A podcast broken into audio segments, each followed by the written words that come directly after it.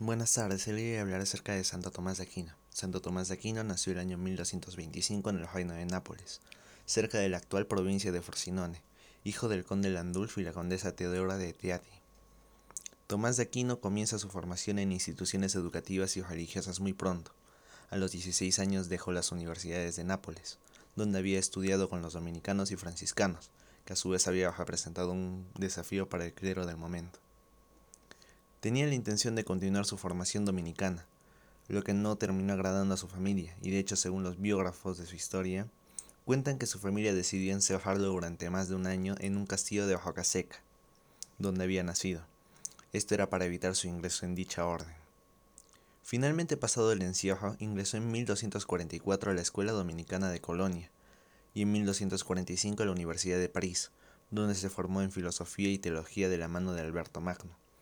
Para 1428 fue nombrado profesor, y es esta época donde inicia formalmente su vida académica, literaria y pública.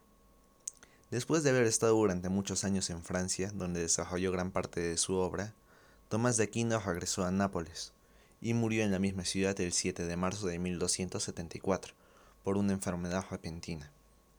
Sin embargo, algunas versiones cuentan que en realidad su muerte fue provocada por un rey de Sicilia quien lo envenenó por conflictos políticos.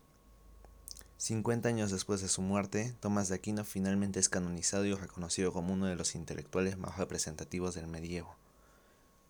Fue un gran influyente en la filosofía occidental e indicaba que por un lado la verdad se conoce a través de la razón, es decir, por revelación natural, y por otro lado la verdad se conoce por medio de la fe, que corresponde a una revelación espiritual, sobrenatural.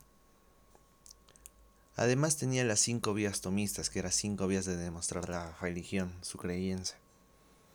La primera vía era Dios es simple, que quería decir que no se descompone en partes más sencillas.